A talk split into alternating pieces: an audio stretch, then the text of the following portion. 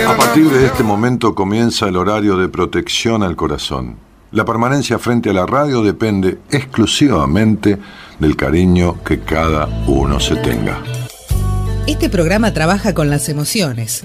Cualquier semejanza con la realidad es tu responsabilidad, ya que solo vos podrás afrontar lo que fuiste, lo que sos y lo que querés ser ante un imprevisto impacto con ciertas verdades que desconocías. Entendemos que quizás hayas estado huyendo demasiado.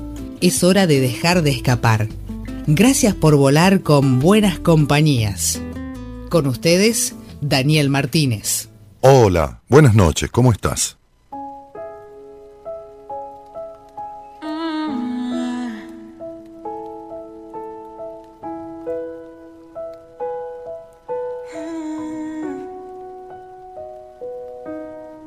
Si algo entendí del camino, es que se avanza fallando. Si algo aprendí del amor cuando duele, es aunque duela dejarlo. Vives o te haces el vivo dijo la muerte esperando. Nunca se llega al olvido, se queda dormido el recuerdo llorando. A veces aquello que más te dolió puede hacer que todo cambie. Ya nadie mira de verdad, cuesta conectar la mirada con alguien. Perdiéndonos cosas que no volverán, una risa, un abrazo, una calle. Qué triste pararse a subir una foto sin disfrutar el paisaje. ¿Realmente no crees que te importa de más lo que piensen de ti? Te centras menos en tus sueños que en contar en redes todo lo que vas a cumplir. Perdemos el tiempo diciendo que vamos a hacerlo, en vez de ir a hacerlo por fin.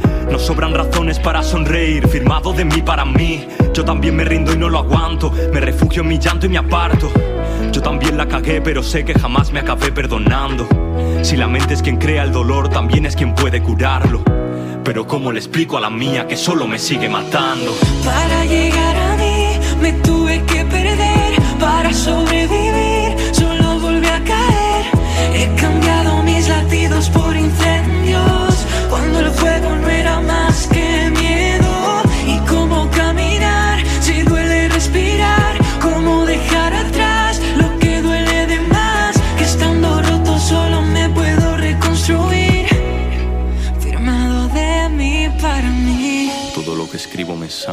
y el miedo a saltar lo viví.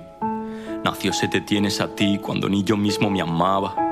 Antes de partir, yo tampoco supe bien qué decir.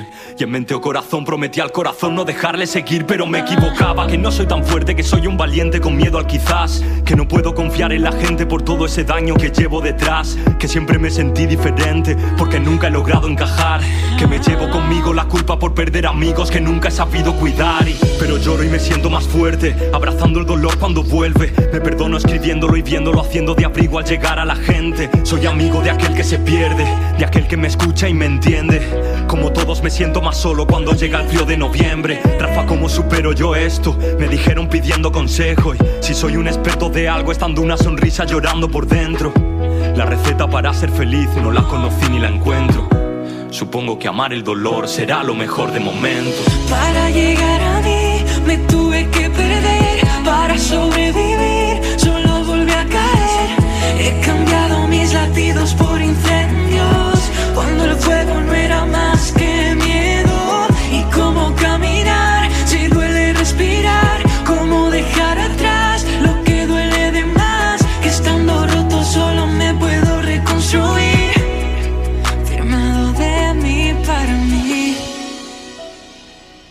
De mí para mí. De mí para mí. Se llama este tema que abre la semana de Buenas Compañías, Rafa Espino, David Parejo una canción que describe muchísimo de lo que cotidianamente somos o de, lo que muchas veces solemos hacer y no hacer, ¿no? Este,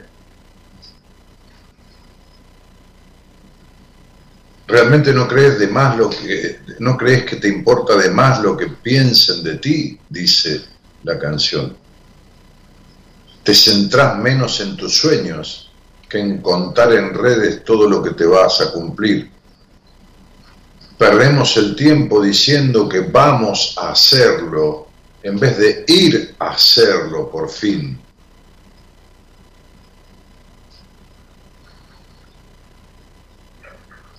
Yo también la cagué, dice la canción, pero sé que jamás me acabé perdonando Si la mente es quien crea el dolor, también es quien puede curarlo.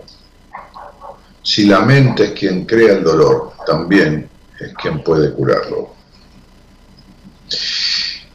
Y en los coros dicen, para llegar a mí me tuve que perder, para sobrevivir solo volví a caer. He cambiado mis latidos por incendios cuando el fuego no era más que miedo. Bueno, buenas noches a todos, que tengan buena semana. este, una canción, me, me, encantan todos estos temas que, que me sugieren la semana para que yo elija, estos temas rapeados, ¿viste? estos temas este, que la letra es clara y es profunda, ¿no? Es como un, como un, como un realismo musical, como una música realista, ¿no? No es como, es eso. Este, y, hablando de, realismo, ¿no? Posteamos, posteamos esto en Facebook, que dice, no pierdas la vida perdiéndote en el otro, no pierdas la vida perdiéndote en el otro. Y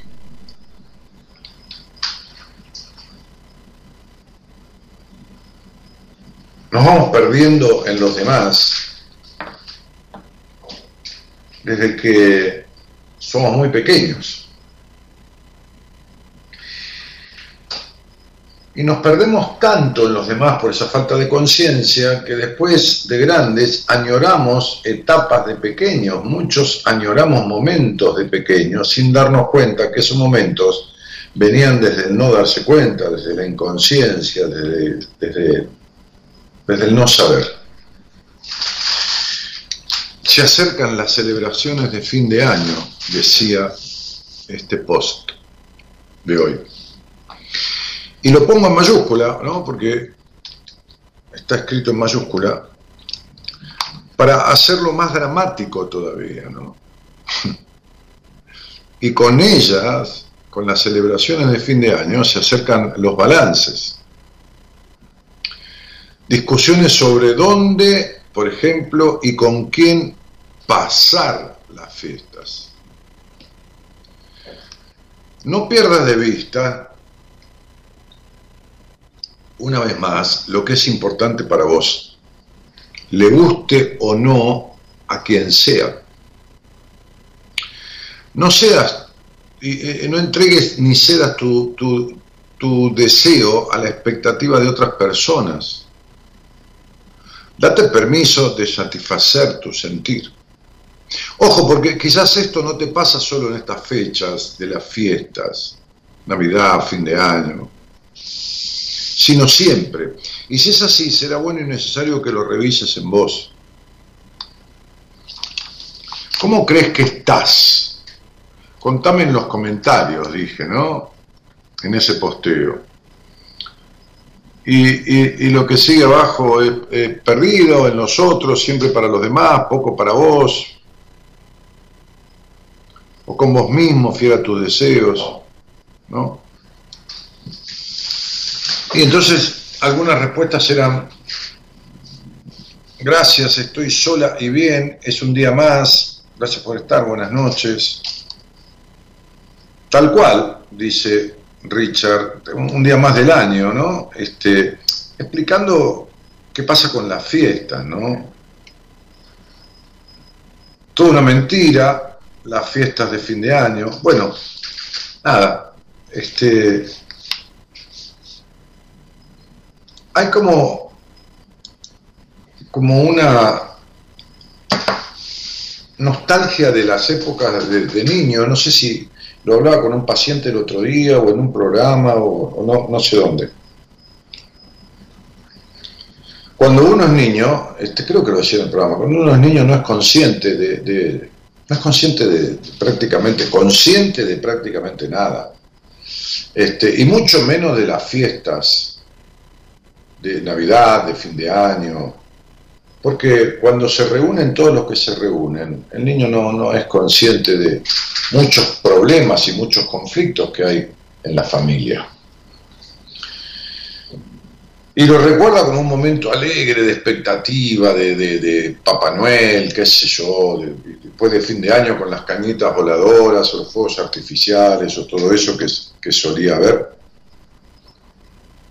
Pero ¿qué ocurre cuando uno va tomando conciencia, cuando uno empieza a crecer? No digo de ser adulto mayor, nomás cuando es adolescente, cuando tiene 15, 16, 17, 18, 19, 20 esas fiestas no son más lo que eran. Y cuando sigue avanzando en edad, menos aún. Entonces, hay como una cosa en la mayoría de las personas, ¿eh? De cierta decepción para la fiesta, porque es como si tuviéramos, a ver, sin pensarlo, de manera casi inconsciente, el deseo de juntar a los demás, que nunca se llevaron bien en todo el año, y que se lleven bien como cuando éramos chicos. Lo que pasa es que cuando éramos chicos no se llevaban bien, tampoco. Entonces, se repite la historia, se repite, se repite, los de siempre son los de siempre, no, no, no son diferentes.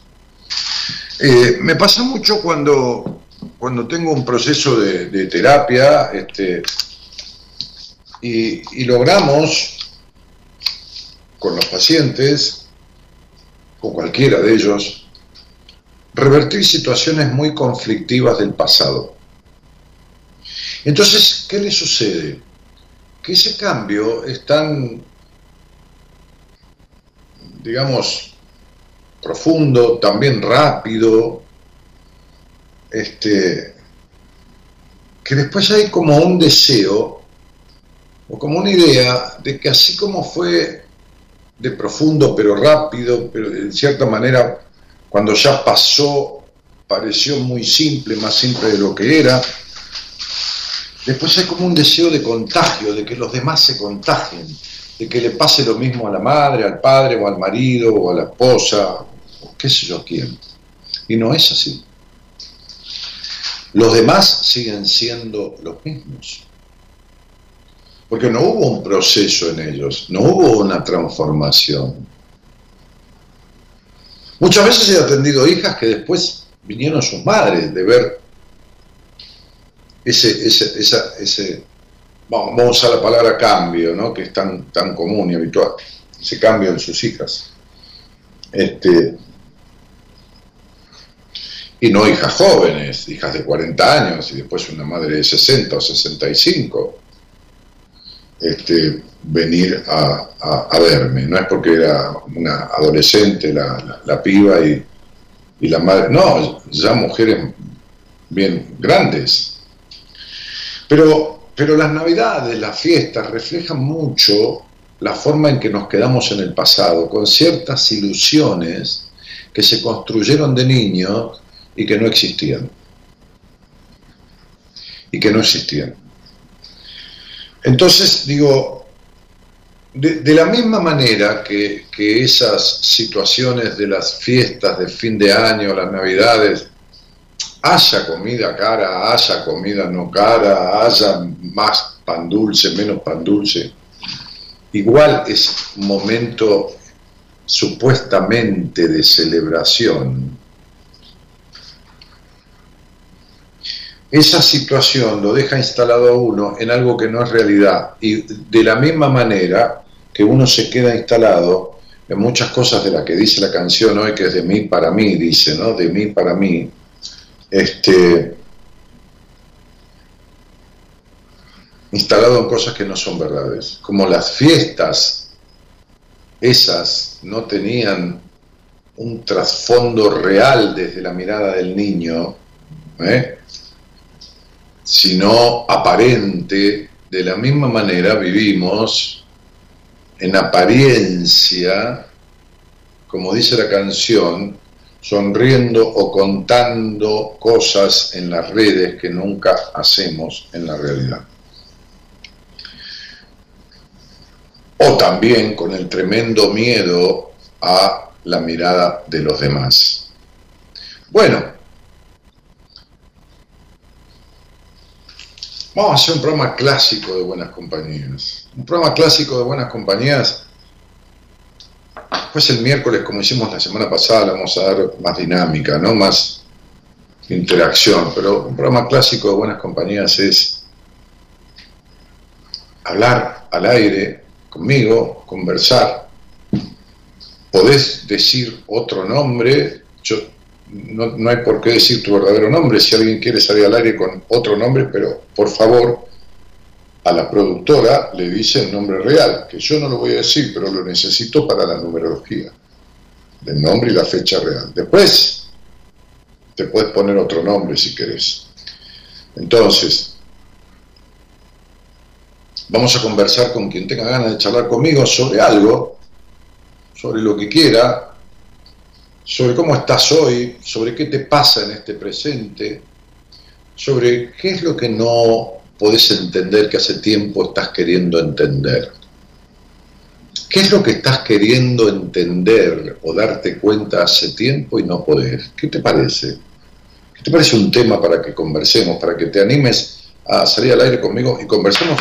O también me dejes grabado en un audio, ahora que nos pusimos con el tema de dejar audios en el teléfono de la producción, ¿eh? audios, audios de WhatsApp. ¿Qué es lo que no podés entender? ¿O estás queriendo entender o comprender? Por supuesto de la vida, no, no, de teorema matemático, ni de política, por favor. Este, y no estás pudiendo. Esto lo dejamos así como para que tenga ganitas de grabar un mensaje. ¿Qué es lo que no podés entender? ¿Qué es lo que estás queriendo entender, queriendo comprender? Y no podés, no podés descubrir. ¿Qué es?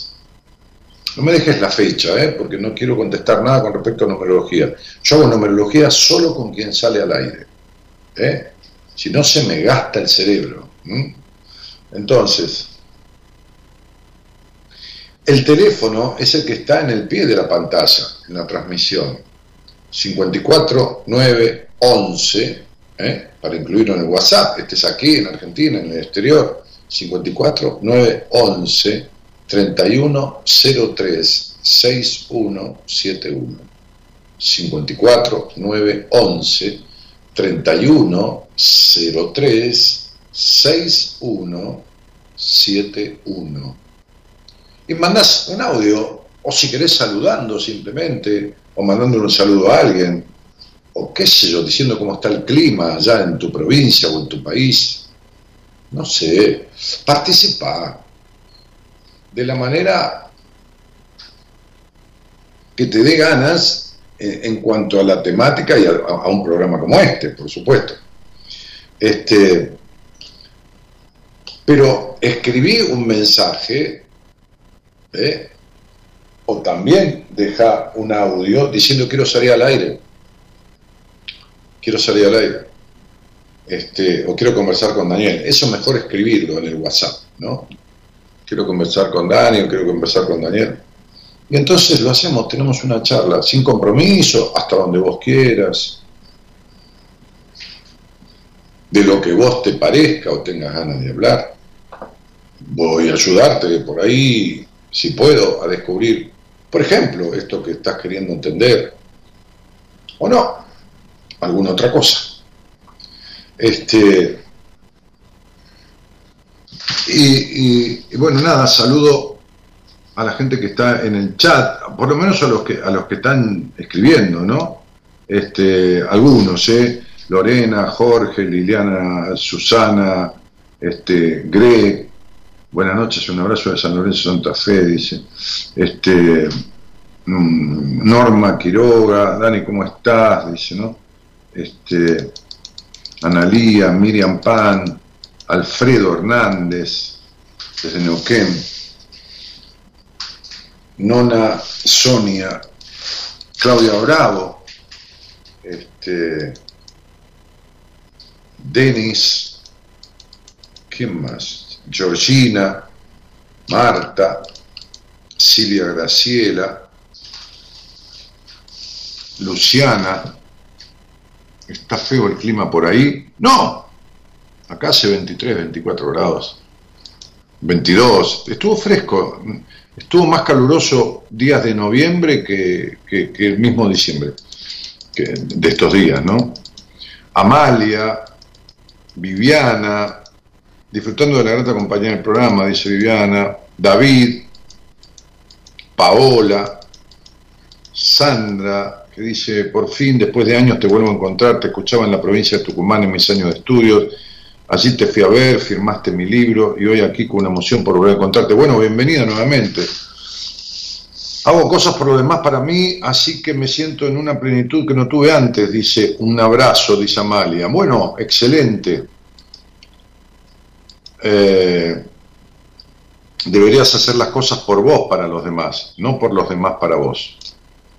Porque cuando haces las cosas por los demás para vos, si no viene lo que estás esperando, te decepcionás. En vez, si lo haces por vos, lo haces porque, porque te gusta, porque te da placer, y entonces no, no, no, es, no es tan fácil que te decepciones, ¿no? Bueno, mu- mucho más saludos, pero tengo un llamado, así que eh, ahí vamos a conversar un poco entre todos. Hola, buenas noches, ¿qué tal? ¿Cómo estás? Hola, buenas noches. Habla Andrea. ¿Cómo te va, Andrea? Eh, bien, Daniel.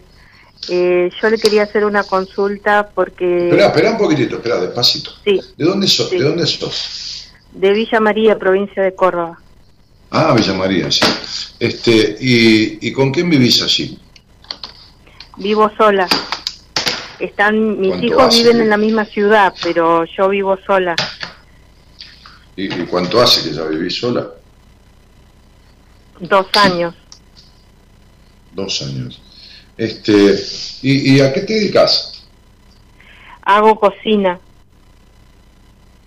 Ah, ¿y, y a qué le llamas hacer cocina? ¿Cocinás para, para venderlo luego? Sí, ¿O trabajás en un exacto. lugar? Eh, cocino para venderlo luego. Eh, tipo viandas, tipo eh, también cosas dulces. Y Vivo de- decime, Andrea, este, ¿lo, lo, ¿lo cocinás y lo vas a vender a algún lugar o la gente te lo encarga? ¿O vas a alguna feria a venderlo, a algún lugar público? Eh, la gente me lo encarga y después lo viene a retirar. Ah, ¿y, y, y cómo, ¿y cómo te lo encarga? ¿Porque te conoce? ¿Porque vos lo pones en las redes sociales, en Instagram? Sí, porque con mi mi hija lo pone en las redes sociales y ahí le, le, le encargan y nosotros lo preparamos. Ajá. ¿Tu hija que no vive con vos? No, no vive conmigo, no. Porque vive con su pareja. Sí, vive con su pareja. Y mis otros Mm. hijos viven, eh, uno con el padre y la otra vive sola. Mira, este, y, ¿y vos cuánto hace que conoces este programa, Andreita? Y debe hacer un mes más o menos. Ah, mira, ¿y, y cómo llegaste? Porque una prima mía me comentó del programa y me dijo que bueno, que, que usted era espectacular y que ¿por qué no- de por qué no le hacía una consulta que me iba a hacer bien seguramente. Ajá. ¿Y escuchaste algunos programas o, o es la Sí. primera vez? No, no, no, ya he escuchado dos o tres programas. Y, y más allá de que, por supuesto, vamos a hablar este, de lo que querés saber, a ver si puedo darte una, una opinión. Sí, ¿En alguno de los programas sentiste que estabas identificada, que te pasaba lo mismo que yo estaba hablando con la persona que estaba al aire? eh, sí, en muchas en muchas cosas, sí. Me han servido, los programas me han servido para justamente identificarme y, dar, me daba herramientas para que podía aplicarlas en mí también. Bueno, este, hem- hemos escuchado un poco de vos y de qué haces y, y qué te traía a la charla puntualmente, Andrea. Eh, bueno, yo mm, quería consultarle a usted porque hace... Pero vamos a hacer una cosa, tuteame, dale, Sí. sos una mujer grande, dale. Sí, Tuteame, Eh, si no, ponemos mucha distancia. Bueno, Daniel, sí. Hace 20 años o más que sufro de una depresión profunda y tengo siento un vacío existencial muy muy grande, mucha insatisfacción y bueno, no no logro materializar nada de lo que me propongo. Eh, sufrí violencia. Espera un poquitito, espera espera, espera, espera. Primero, ¿vos sabés lo que es una depresión profunda? Y eh, me lo han diagnosticado los psiquiatras. ¿Y qué estás tomando? Y tomo paroxetina, Sí, lorazepam, sí. la motrigina Ah, la motrial, la motricina. Ese es un regulador del ánimo. Sí, Este, eh, la eh, paroxetina es el antidepresivo. sí, el antidepresivo, sí, por supuesto. Este, ¿Y cuánto hace que estás medicada? Y mire, durante los 20 años, imagínese que hace que estoy... ¿Me seguís tratando de eh, durante los 20 años que hace que, que estoy dando vueltas con médicos, psiquiatras, psicólogos, me han dado de toda clase de remedios.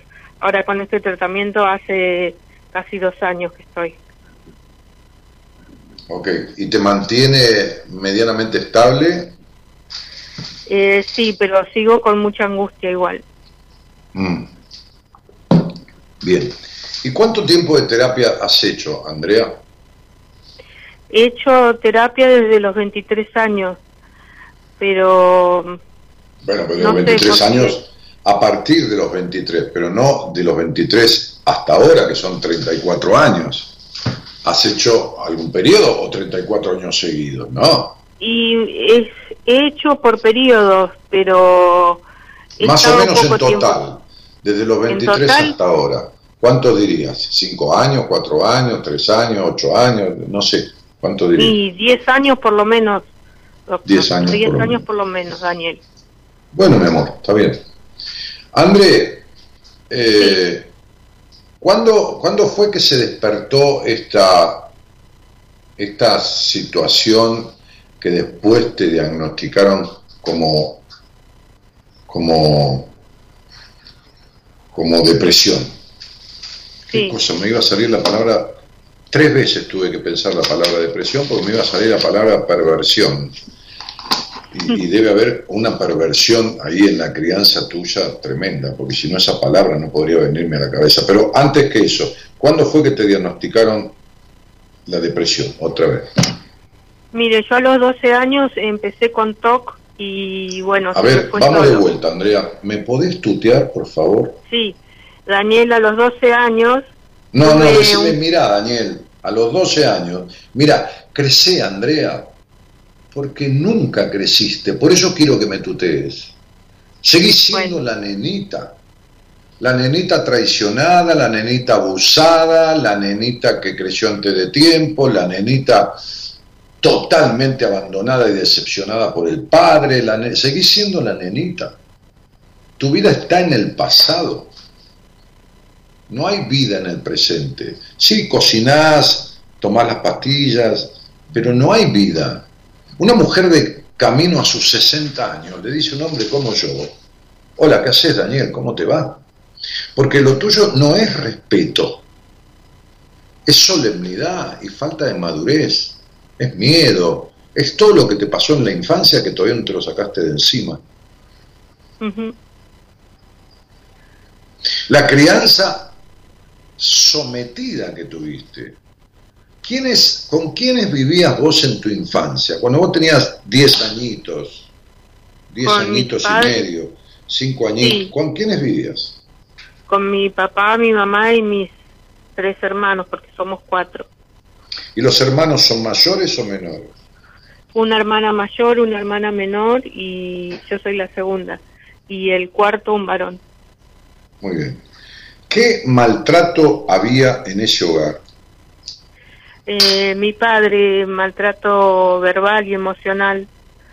Ajá. y, y también, eh, o sea, era un ambiente de, de mucho miedo todo el tiempo porque mi padre era muy inestable y nunca cuando llegaba sabíamos cómo iba a llegar. Y claro, por eso vos de chiquitita, de chiquitita, ya perdiste la inocencia y cuando entraba tu padre te ponías a razonar y a mirar y a analizar qué cara tenía, cómo estaba, cómo no estaba, y desde ahí empezaste a crecer impedida de, una libre expresión. Metiéndote para adentro, evaluando y razonando si decías, si no decías, qué decías, cómo lo decías. ¿Está claro? Sí, Daniel. Ok, entonces sería, ¿tu padre vivió allí siempre o en un momento se fue, se separaron? No, siempre vivieron juntos, pero nunca se llevaron bien. No, no. Y,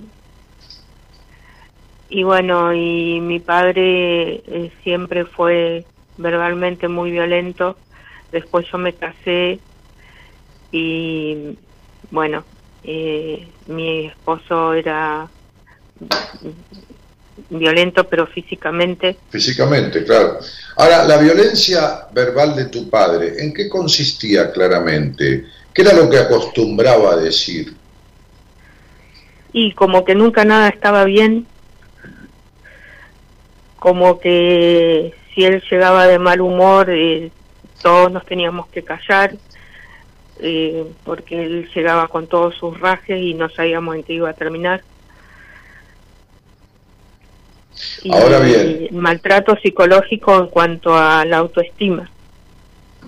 Ok, como si fuera, eh, no como si fuera, con una, una, una desconsideración eh, y una falta de encomio y, y, reconocimiento hacia cualquier cosa que se hiciera bien, sino siempre en la crítica. Exacto. Y vos fíjate que cuando empezaste a decirme todas las cosas que tenías primero la depresión profunda, esto y lo otro, dijiste, nunca pude hacer nada de lo que me propuse, nunca... Bueno, ¿vos te propusiste tener hijos? Sí. ¿Vos te propones cocinar?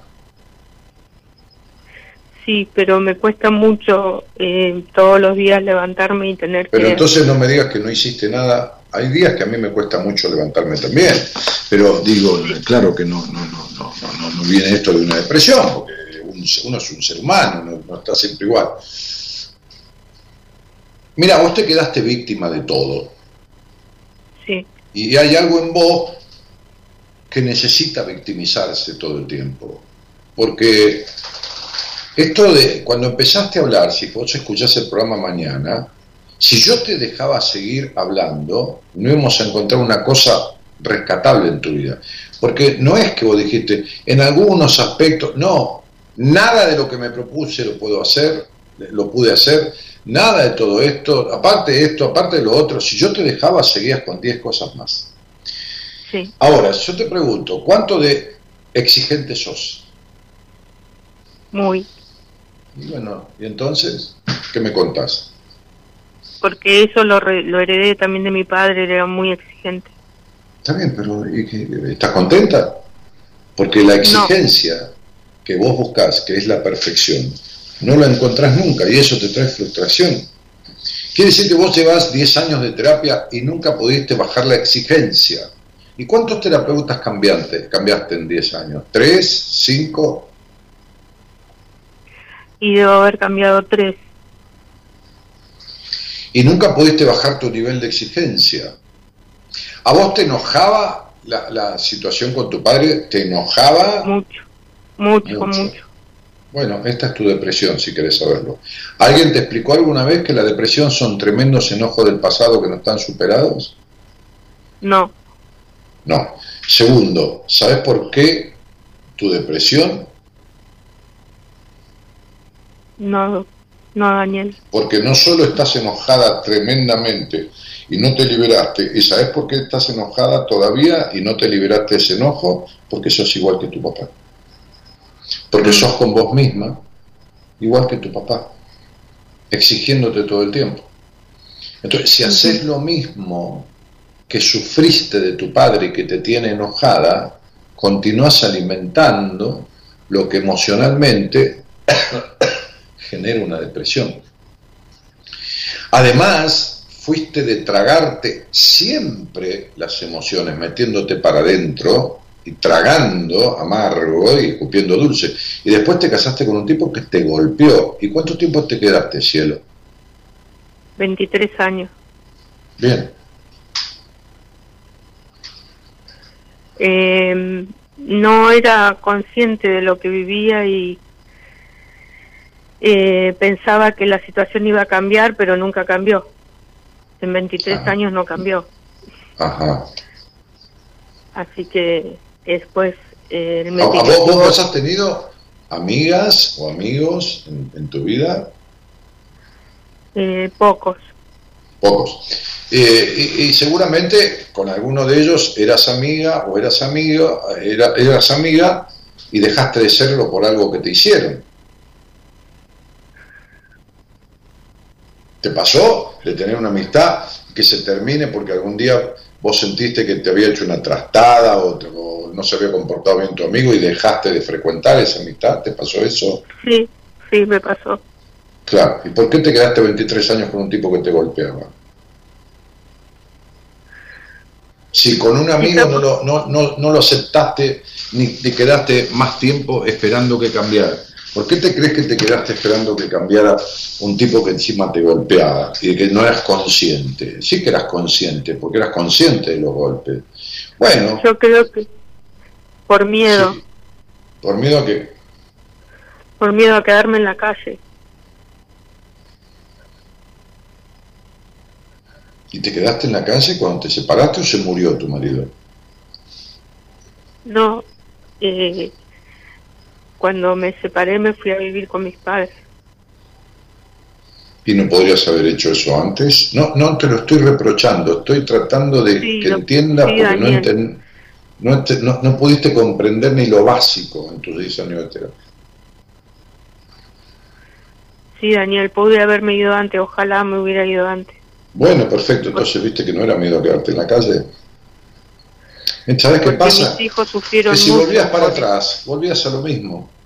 Te fuiste de la casa de tus padres, casándote para salirte de la casa de tus padres, para irte de una vez. ¿No? Sí. ¿A qué edad te casaste? a los 22. Por eso, fíjate que estuviste con tu padre los mismos años que tuviste con este hombre. Sí, Lo mismo. Bueno, entonces un día en un programa que está en mi canal de YouTube, que es el eh, Almorzando con Mirta Legrand, cuando estuve en uno de sus almuerzos, dije una frase que produjo un debate muy grande en la mesa, tanto que se pusieron menos Mirta, que no dijo ni a favor ni en contra, todos los demás invitados en contra mía. Dije, la mujer golpeada necesita ser golpeada. Pero tampoco te han explicado en terapia por qué. Te quedaste por lo siguiente. Cuando una niña es desconsiderada, exigida, maltratada, denostada, vituperada, perversamente, por eso me, me venía la palabra perversión, porque, porque tu padre pervirtió tu psiquis, tu padre y tu madre, sí, porque tu madre fue cómplice de eso. Estaba allí cuando ese hombre era como era con sus hijos, o por lo menos con vos. Y en vez de agarrar un bolso e irse a la mierda, que es lo que vos tampoco hiciste durante 23 años, sí, tu, tu madre se quedó. Porque era parte, porque tu madre se conectaba con tu padre a través de la discusión y el maltrato. Así se conectaban.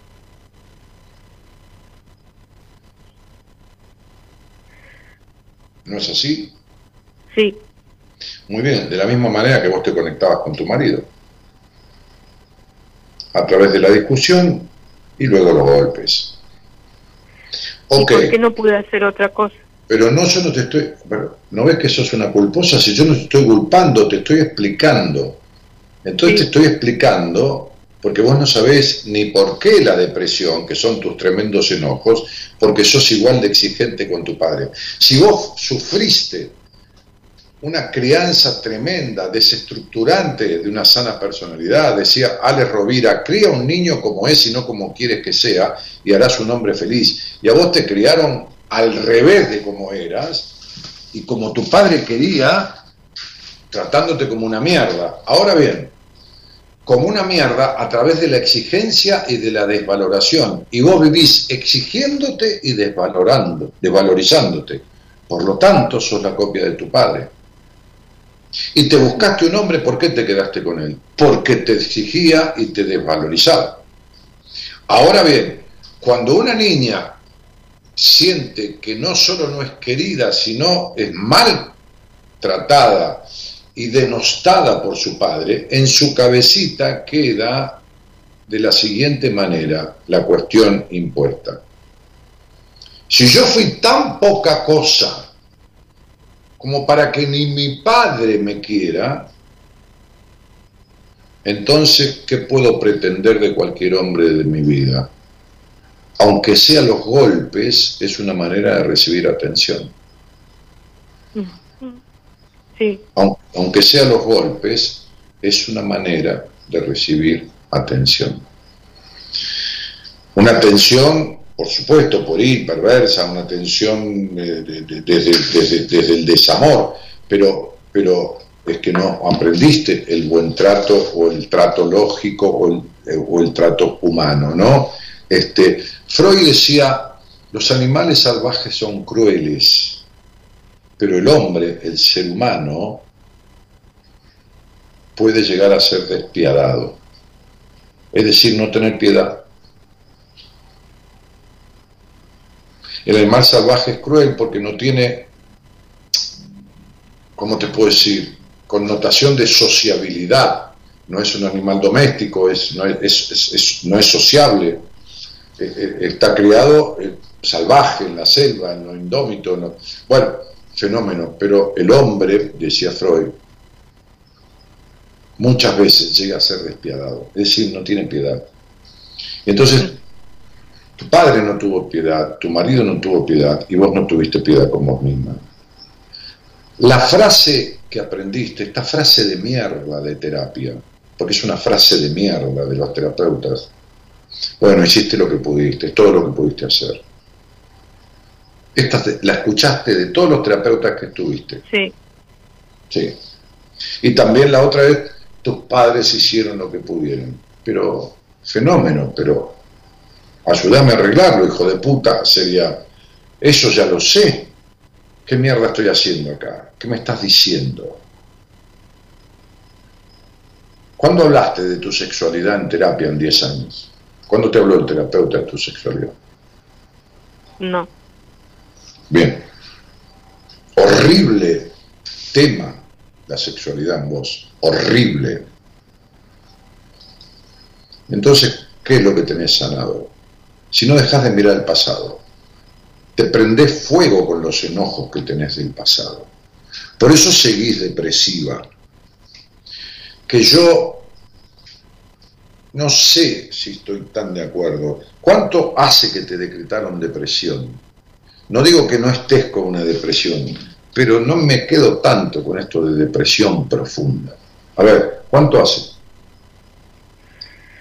Y yo tuve internaciones psiquiátricas y ahí y ahí fue donde me determinaron las depresiones. la internación psiquiátrica fue por intento de suicidio por, por, ¿Y te intentaste suicidarte con pastillas o cortándote? Con pastillas una vez y cortándome otra. Precisamente, las dos cosas. Bueno, muy bien. Este, la pastilla tiene que ver con no aguantar más y querer echarte a dormir y no despertarte más para perder la conciencia de la vida que estabas llevando y de la cual vos no podías salir. Y cortarse la sangre tiene que ver, cortarse la vena tiene que ver con la sangre, con los problemas con tu sangre, es decir, con tu familia, ¿no? La familia de donde venís. Pero todos fueron llamados de atención porque sentís que nadie te quiso en toda tu vida.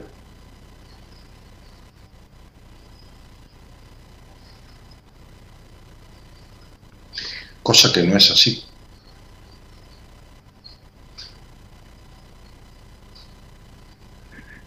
Cosa que no es así. Entonces había una niña que se llamaba Andreita, la cual era sojuzgada, sometida, vituperada, exigida, denostada, maltratada, y esa niña creció. Y esa niña, Andreita, quedó en manos de su dueña, su nueva dueña, porque sus primeros dueños fueron sus padres. Su nueva dueña se llamaba Andrea. Y Andrea hizo que la niña fuera golpeada, denostada, maltratada, exigida, igual que en el hogar donde nació. Mientras vos no salgas de esto, mientras tu vida sea gris, mientras cargues con los pesos de tu historia, mientras tus enojos con tu, con tu padre siguen estando porque vos sos igual que él, en la exigencia y en el no tener paz y en el no tener amorosidad con vos misma, entonces esto no se va a sanar. La causa de tu depresión son los tremendos enojos. La causa de tu depresión tiene que ver con no haber salido del pasado y tener una exigencia tan terrible que nunca alcanzás lo que querés. Por eso arrancaste la charla diciendo, nunca hice nada de lo que me propuse. Te casaste, tuviste hijos, cocinás, un montón de cosas de lo que te propones hiciste.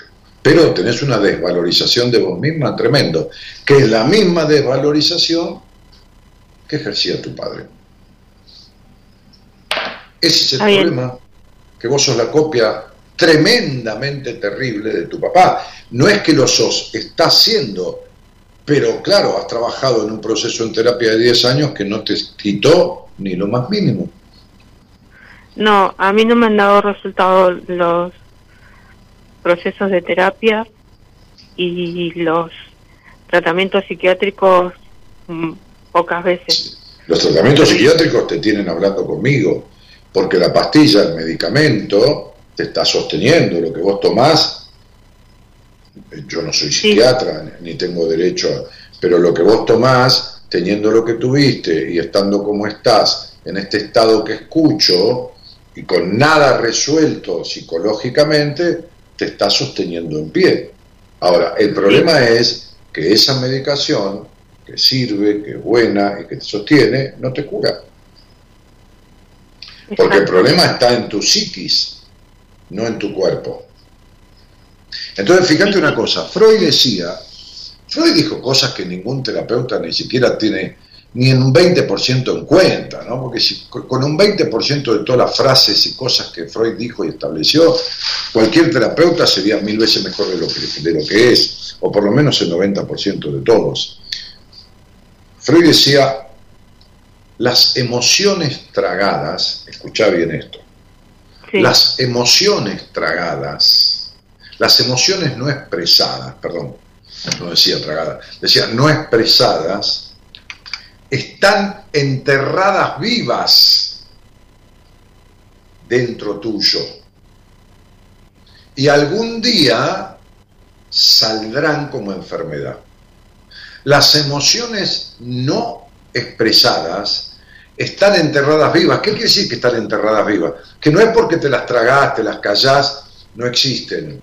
No, el enojo está enterrado vivo y es una emoción que no expresaste en tu infancia porque era callarte la boca, y está bien, no te lo estoy reprochando, deja de decirme que hiciste lo que pudiste, pues yo también hice lo que pude. Entonces, digo, todos hacemos lo que podemos. El problema es cuando seguimos no haciendo lo que debemos. Y vos no tenés 20 años, vos tenés 57. Entonces, 22 viviste con tu padre, 23 viviste con este psicópata, son 47. Y hace 10 años que vos no pudiste desarmar nada porque la ayuda psicoterapéutica evidentemente no sirvió. Porque vos estás igual que cuando empezaste tu terapia. ¿Y cuál sería... No, no, no, no, no, no me hagas esa pregunta. ¿Qué me, qué me vas a decir? ¿Qué te? ¿Cuál sería tu camino de salida? ¿Crees que te hable de construir confianza en vos? ¿De dejar de sentir que sos una puta asquerosa eh, y sucia en la cama, eh, de dejar de ser obsesiva en la perfección, de dejar de mirar el pasado, de liberar los enojos de tu padre, ¿qué quiere, que con tu padre y con tu familia? ¿Qué quiere que te diga? ¿Cómo lo vas a arreglar? Es decir, ¿cómo cuál sería la salida? Resolver eso, resolver lo que siempre estuvo. Entonces, desde, desde la exigencia hasta la carencia de disfrute. ¿Cómo no vas a estar sumergida en una depresión? ¿Cómo no vas a tener un vacío existencial? Si no hay niña, si vos sos con Andreita como fue tu padre, y encima la obligás a darle sexo oral a un tipo que te cagó a trompadas 23 años. ¿Entendés esto? ¿Cómo no vas a estar como estás? Entonces, eso es lo que hay que resolver. Lo que nunca ni siquiera se trató en tu terapia. En 10 años y con tres profesionales. Lo que nunca se trató. Lo que se habló al pedo en 10 años son 500 sesiones de terapia al pedo de cómo andás. No, bien, bueno, mirá, entonces, sí. ¿Cuándo un terapeuta te acompañó a la policía a hacer una denuncia por, por violencia física? No, no me acompañaron. ¿Y te dijo que anda a hacerla? No. Bien. ¿Y de qué estamos hablando? ¿Entendés, mi amor? Yo entiendo que vos te ofreciste y buscaste una salida con profesionales y te felicito por eso, pero también entiendo la recalcada concha de la madre de los hijos de mil puta que ejercen esta profesión sin saber una mierda. Sí, tal cual. Em, que no sirven para un carajo, y cuando digo que son el 90%, son el 90% me recontracago en ello de mil maneras diferentes. Y me encantaría que alguno me llame para decirme que no tengo razón.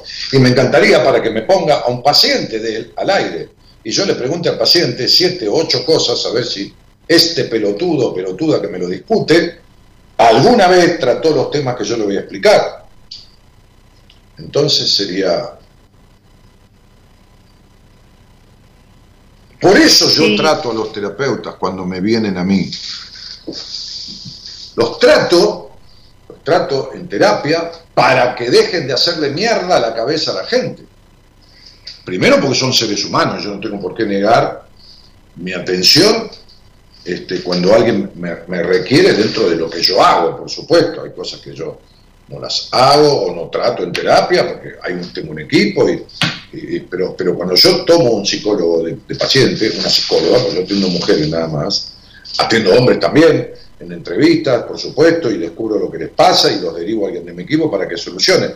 Pero, pero, pero en terapia, hace unos años que, atiendo mujeres de todas estas cosas, este, claro que tomo psicólogas, por supuesto, para ayudarle a resolver conflictos como los tuyos, como los tuyos, a ver, tuve un montón de psicólogas con los mismos conflictos que vos, un montón como paciente, un montón, un montón. Tengo una que no se anima a hablarle al padre de lo que tiene que decirle, ni a la madre. Y, está atendiendo gente, y tiene consultorio lleno. Entonces, lo que digo es, estas cosas que nunca fueron resueltas en tu terapia y que te tienen instalada en el pasado, y que te han hecho comer golpes durante 23 años y devolver sexo en contrapartida, va, sexo, poner el cuerpo, han hecho mierda y tienen sumergida tu alma en este vacío existencial, en este gris de la vida. Pero no es para que te mates, es para que te hagas cargo. Para que te hagas cargo de dejar de querer ser perfecta, para contentar a tu papá, que está muerto y recontramuerto y que me alegro mucho que lo esté.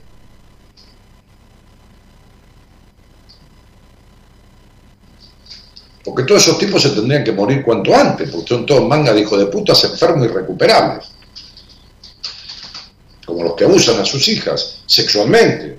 Porque tu padre te abusó psicológicamente peor que si te hubiera tocado el culo. Sí, Entonces, así lo sentí yo. claro, por supuesto, princesa. Por supuesto, mi amor. Entonces digo, claro que lo tuyo se arregla. Por supuesto. ¿De qué te pasa? A ver, tenés clara la mente y vaya si tenés una mente capaz. Te la hicieron mierda, pero tenés una mente muy capaz. Viniste a esta vida con mucha capacidad intelectual. Viniste a esta vida con, con, con, con mucha capacidad intuitiva y perceptiva. Viniste a esta vida con una capacidad tremendamente grande de sociabilidad.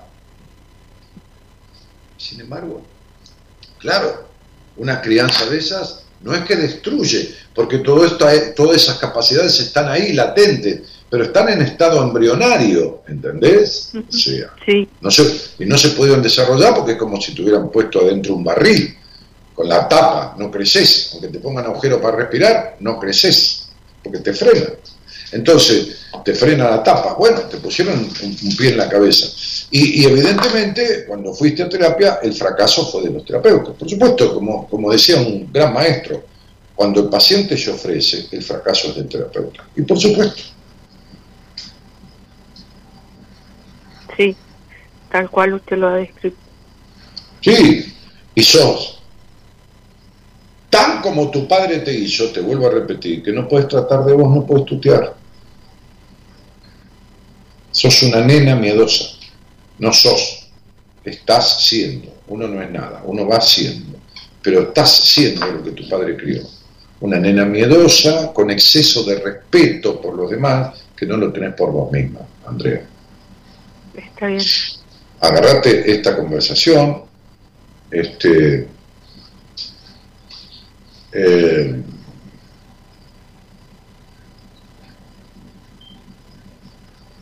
Enrique Audine es un psicólogo de mi equipo, padre por todos lados, padre porque fue cura 13 años, padre porque está casado y tiene dos hijos, padre porque es paternal en el trato, padre porque un buen profesor y un buen maestro tiene connotaciones paternales y es profesor de, de, escuela superior, de enseñanza superior y universitaria de varias materias. Ese sería un terapeuta para vos, sustituto de tu padre. Bueno, Sustituto de un padre, de una función paterna que no tuviste para nada este, y que hay que instalar en vos. Así que si algún día te conectás con él, que, que conduce programas de buenas compañías, eh, como terapeutas, terapeutas del equipo, agarrá esta conversación, grabala, guardala, recortala, decirle a tu hija que te la, que, que te la guarde y se la das a Enrique. sí. Enrique Daniel me dijo que yo me viera con usted, pero que por favor escuche esta conversación. Que es perfecto. como, como si yo le estuviera haciendo a Enrique una derivación. Entonces, si yo te hubiera atendido privadamente, te hubiera dicho un montón de cosas, hubiéramos hablado de otros temas más, pero no importa, con esto alcanza. Este, si le hubiera dicho Enrique ahí mismo, yo cuando estoy con, un- con una persona en una entrevista, de las que doy tres veces por semana, este, este, cuando termino, si me pide ayuda con alguien de mi equipo, yo veo que no es un paciente para mí, veo que es para alguien de mi equipo, inmediatamente en ese momento, para no olvidarme de nada, agarro el celular y por el medio del WhatsApp le dejo un mensaje a, a- a mi colega explicándole todo el caso, todo el caso. Explico todo lo que vi con la persona. ¿Por qué? Porque está trabajando, está atendiendo pacientes, no lo voy a llamar por teléfono. Entonces se lo dejo grabado, le dejo el nombre de la persona, el apellido y listo. Quiere decir que cuando vos le lleves esta conversación a Enrique, Sí, él va, a hacer lo mismo que cuando yo tengo una entrevista y le grabo el- la derivación. ¿Entendés? Para que rápidamente entienda todo el caso, no pierda ni tiempo en descubrir ciertas cosas, porque yo ya se la estoy pasando, este, este, y él ya arranca con todo un conocimiento de voz que, que ya hice yo. bueno, perfecto. Muchas gracias. Te mando un cariño grande, Andreita. Esto se arregla. Muchísimas gracias. Gracias, doctor. Muchísimas Chao, gracias. Dios lo bendiga. A un tema.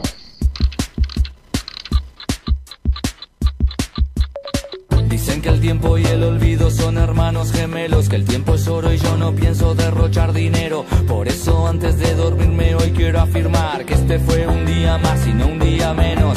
El tiempo solo sana lo que ya no importa. Parece como un Dios que los pecados no perdona. No lo puedo hacer obedecer, apurar ni detener. Solo quiero poder aprovecharme de él y usarlo como él Buenas noches, Dani. ¿Cómo estás? Es un placer escucharte y, verte. Este, a mí me gustaría saber por qué eh, me cuesta eh, ser feliz. eh, si bien la felicidad no es constante, digamos, son momentos, pero hasta esos momentos me cuestan. Este, o sea, como que me cuesta todo, todo me cuesta. Eh, no sé, me gustaría saber por qué. Este, mi nombre es, es Mónica. Te mando un abrazo grande, grande y gracias por, por estar. Hace tan bien escucharte. Te quiero mucho. Es igual que siempre, qué bien te va a hacer. Esta conversación que tuve con Andrea es exactamente para vos. Igualita.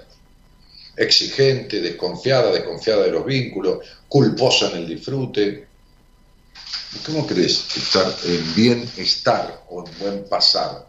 Todo te cuesta, ¿qué te cuesta? Mentira, ¿qué te va a costar? Lo que pasa es que no estás conforme con nada nunca, que es diferente por tu nivel de exigencia. Pero bueno, seguís ahí escuchando sin hacer nada de lo que necesitas hacer para resolverlo. Te mando un cariño grande y ojalá algún día te des vos las gracias por estar, pero por estar de verdad, no por vivir en esta mentira que vivís.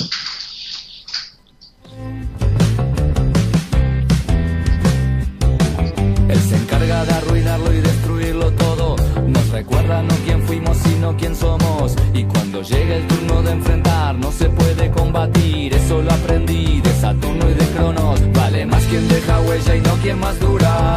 Y algo que perdura puede ser abrumador. El que se atrevió a decir que el tiempo todo lo cura. Seguro que no usaba o no tenía reloj. Soy otro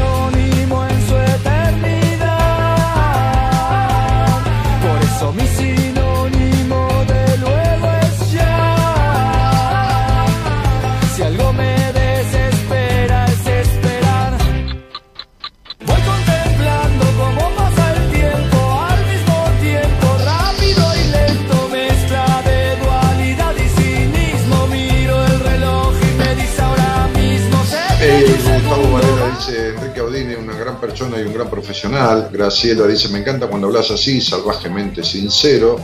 Este, Silvina dice, Enrique, un gran ser también, Dani. Este, buenas noches, dice Cristina. Me cago en Zeus. Estela, pues yo digo me cago en Zeus. Aplausos de Liliana Tonelli que pone dos o tres listas de aplausos así. Bueno, nada, este, comentarios sobre la conversación. Este, recién. So- hola, Analía, nunca se cortó, debe ser tu señal. Ah, bueno, alguien se le cortó. Qué buena terapia, Dani, te admiro. Dice Liliana, buenas noches a todos y a vos, Daniel. Con respecto al tema, les comento que justo pasadas las campanas de las 12 de la Navidad, nació, nació, ¿quién nació? Mi primer hijo, ya grande. Y es una fiesta que paso con él y su familia. El año nuevo es igual. En la, en la madrugada nació mi segundo hijo. Ah, bueno. La tipa, la cuestión era cagarle la fiesta a todo el mundo. Dice, chao, basta, levanten la mesa que tengo que ir a parir.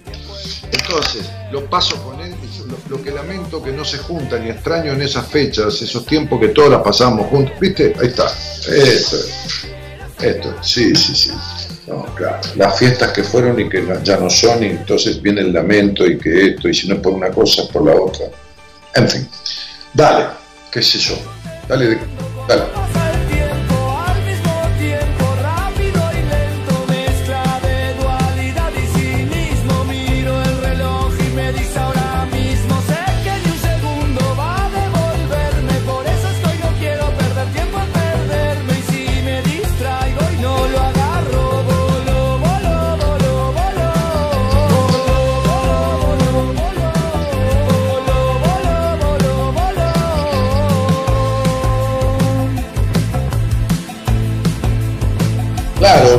Tiempo todo lo cura, como dice la canción, es el que no miró el reloj, como dice la canción, ¿no? Porque pasan años y años y años y años y está igual, como estaba Andrea, como está Mónica, como están muchos de los que durante años escuchan este programa, este, constante o, aleatoriamente o esporádicamente. El tiempo no cura nada, el tiempo empeora las cosas, ¿no? Es decir, ¿qué va a curar?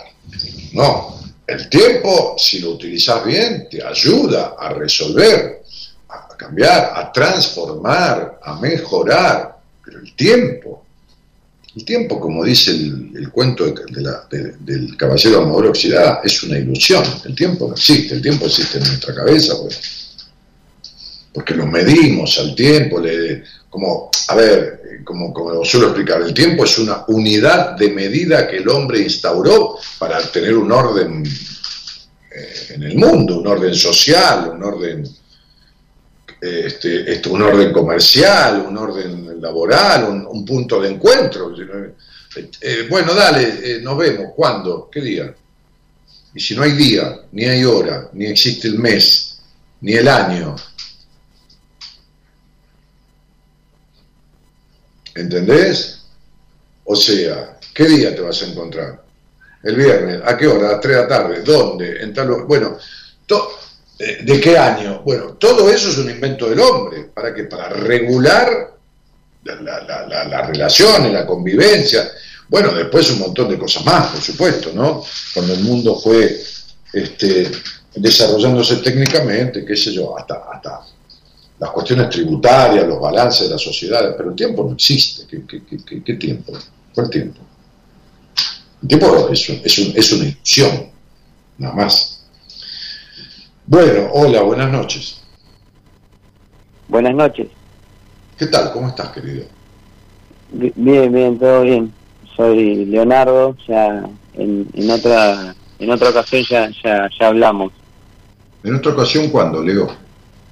Eh, y mira, yo fui a la, la, entrevista, digamos, personal con vos, sea, Capital, hace como 6, 7 años atrás. Ah, mira. Bueno, Sí, Diego, ¿y de dónde sos?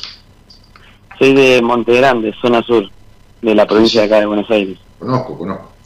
Este, ¿y, ¿y con quién vivís? Vivo con mi señora, eh, con mi señora y mis cuatro hijos. Ah, mira. Este, ¿y, estos cuatro hijos son de este matrimonio? Eh, los dos más chicos son los dos más chicos son son niños con ella y los dos más grandes son son de ella son de ella me imaginé por eso te lo pregunté sí. Leo este ¿y, a qué te dedicas trabajo en una fábrica en la fábrica calza de la levadura sí sí, la sí, sí, sí. este eh, ustedes no hacen sintética no hacen solo levadura fresca Sí, sí, solo, solo fresca. Sí, sí, sí. Che, Leo, este, ¿y qué te trae a conversar conmigo? ¿Qué me trae acá? Mirá, eh, arrancaste el programa con el tema de las fiestas, ¿no? De, de, de toda este, esta época de las fiestas y, y, justo tuve un episodio, ¿viste? Este fin de semana con mi familia que, que bueno, que no es la primera vez que me pasa eh, algo como si me, da el tiempo para explicártelo o contarte más sí, o menos sí, sí, pero, pero ¿cuál familia? ¿La familia de la que venís o la familia con la que venís? No, no, no, no con, con la familia de la que vengo, o sea, con la familia, digamos, de, de mi mamá, mis hermanos, todo. Pero eh, este episodio que, sucedió no es la primera vez que sucede este tipo de episodios. No, no, no, siempre algo pasa, ¿viste? Mm. Siempre algo pasa. Bueno, y, más o menos así, para resumirte, este sábado fue este sábado fue el cumpleaños de 15 de mi de mi sobrina, la hija de mi hermano. Sí. Este, bueno, fuimos invitados, fuimos, todo bien, ¿no? Este, y en el, cumpleaños, eh, el nene más chiquito mío tiene cuatro años. Eh, y todos me, digamos, me, como que siempre yo fui eh, no sé si será una mirada mía o, la que o la que a mí me hicieron sentir, como que siempre fui yo como el al que le echaban la culpa de todo. Y como ahora por ahí yo soy una persona grande y no y no no no me pueden echar la culpa a mí, como que se la buscan con mis hijos. Y me estuvieron todo el día y, te echaban la culpa ¿cuándo? Cuando eras chiquito, la culpa de qué? Claro, siempre fui como el terrible de la familia, como el, ah, la oveja negra. Sí, sí, este, ¿Y, de qué le echan la culpa a tu niño? Bueno, por ejemplo, había una, estaba la pileta en el cumpleaños y, y me, todo el mundo me hinchaba, había muchos chicos, ¿no? muchos nenes chiquitos, pero como que a mí me hacía mucho hincapié de que mirá la Bastian que se va a caer a la pileta, mirá la Bastian que se va a caer a la pileta, mirá la Bastian que se va a caer a la, pileta. este, bueno, ¿qué, ¿qué fue lo que pasó? Este, en una de las que no todos los nenes jugaban alrededor de la pileta, andaban este por ahí jugando, o sea, jugando, siendo jugando como como chico de la edad de, de la edad de mi nene, un poquito más grande, y, y uno uno de mi justo el, el hijo de mi hermano, que tiene unos añitos más, sin quererlo lo empuja y que como terminó mi, mi, mi hijo cayó cayó en la pileta. Este se cayó, se, mi hermano agarró, lo sacó del agua, fue todo como como muy como muy escandaloso todo, ¿viste? Este, y bueno, la, familia es dramática y escandalosa. Claro, ¿viste? Como Pero además la terrible ignorancia de los padres, inclusive vos, de dejarle a los chicos jugando alrededor de una pileta, salvo que es una pileta que mide 30 centímetros. En general, las piletas cuando hay niños tienen cerco para que los niños no se acerquen a la pileta, porque si te mete un pibe, están tomando algo y se dieron vuelta, te metió un pibe y en dos minutos se te ahogó. Sí, sí, sí, sí, sí, seguro, seguro. Ya, ya te digo, así, así todo, este, fue, ya te digo, fue un segundo, lo, sacó mi hermano. Pero siempre es un segundo. Ese segundo que el pibe le pega un tiro al otro si le dejas un arma a mano. Todo tarda un segundo. Ese un segundo que te roban a un hijo de un supermercado o de un shopping. Te lo roban, te lo levantan y te lo roban. Se tarda un segundo en levantarlo y llevárselo. Siempre es un segundo. Totalmente, totalmente. Claro, bueno, sí. Bueno, no importa, está bien. Entonces. No, no, eh, bueno, ya, no, no, es que no, que está, está perfecto lo que decís. Este, el tema, el tema que, por ejemplo, que bueno, siendo yo, digamos, por decir de alguna manera, como el, el perjudicado que fue mi hijo el que se había caído al agua, bueno, yo lo vi, estaba bien, estaba todo bien, yo me quedé sentado en la mesa, tranquilo, este, y, y bueno, lo que me, lo que a mí me molestó eh, fue que, que toda mi familia, te digo, de sobrinas, de, de todo, de 10 años, de 15, todo de 20, eh, de todas las edades, todo me, ninguno me vino a preguntar che, ¿y cómo está, cómo está el nene? ¿Cómo es? Porque se había ido con mi señora, lo había ido a secar y nada, no, no pasó nada, estaba todo bien, no, no, no, hubo ningún problema con el nene, nada. El tema es que todos me vinieron a atacar a mí, este, a, decirme eh, que todos, yo te había dicho, yo, yo te dijo, mira que te dijimos, te dijimos, te dijimos, este, y, y nadie me vino a preguntar por, por el nene. Creo que todos me vinieron como, como a, ¿viste? y yo lo sentía, ahí, bueno, Después eh, lo sentí, no, no me gustó, no me gustó, o sea, digamos que como sentí como que querían hacer leña del árbol caído. Entonces yo agarré, eh, saludé todo y me terminé yendo a mi casa. De estos episodios así, o sea, tengo varios, por eso como que tomé la decisión de que esta era la última vez que yo compartía este con mi familia, eh, con mi familia así, un, un evento así, digamos. Un Porque Claro, un festejo, porque a donde ellos tienen la oportunidad de machacarme con algo, eh, buscan, o sea, siempre van a encontrar algo para machacar. No sé si me mm. entendés. Sí, yo te entiendo perfectamente. El tema es que lo hayas entendido vos. Yo no entiendo. Yo no, voy eh, seguido donde me rompan las pelotas. Sea mi familia, amigo, qué sé pariente, qué sé yo, ¿entendés? No voy a un restaurante donde el mozo se me para al lado y se pasa hablando media hora seguida, ni tampoco voy a un restaurante donde no me da pelota, le pido algo y me lo trae dentro de dos días. O sea, donde no estoy a gusto, no voy. O voy un día y no vuelvo más, qué sé yo. Ahora, evidentemente uno puede tener una discusión, uno puede uno puede este, una vez tener una controversia y no va a dejar de ir a la casa de un amigo por eso, o, juntarse con los amigos, o juntarse con los familiares por una vez, por dos veces, porque la vida de las personas tiene rispideces, el vínculo con uno mismo es difícil, imagínate el vínculo con los demás. Ahora, si durante años me rompen las pelotas con lo mismo, ¿entendés? Este, entonces definitivamente eh, no me banco años estar eh, en, la misma historia. Y si vos venís hace años con la misma historia de que, pues yo, porque se la agarran con vos, no tengo ni la menor idea, este, ni tampoco, en realidad no es que se la agarran con vos, es que de alguna u otra forma este, se tienen que cagar los momentos de disfrute, porque eh, yendo a culpar a uno, cargándole las tintas sobre tal cosa y el reproche y todo lo demás, es una energía de mierda también, ¿entendés? Tal cual, tal cual. Y, en tu casa siempre hubo energía de mierda, ¿eh? Sí, sí, sí, sí. sí y bueno, entonces, ¿qué querés? O sea... Eh, totalmente. Y, pero sí, sí, siempre fue una casa gris, un hogar gris. Este, entonces, cuando, cuando la energía de disfrute es de mierda, entonces uno va a buscar la manera, si está disfrutando, de cagárselo de una o de otra forma, ¿entendés? Entonces, como, como tu hogar siempre fue gris, melancólica tu madre, este, donde no se propició el disfrute, donde nadie escuchó a nadie, donde, bueno, un montón de cosas. Entonces, definitivamente, cuando hay un momento de alguna manera de, bueno, tratan de jodérselo, no importa que se lo carguen a, uno, ay, que te dijimos, que... Todos son unos dramáticos de mierda, ¿entendés? Incluso vos que te juntás con ellos. Claro, sí, sí, sí, totalmente.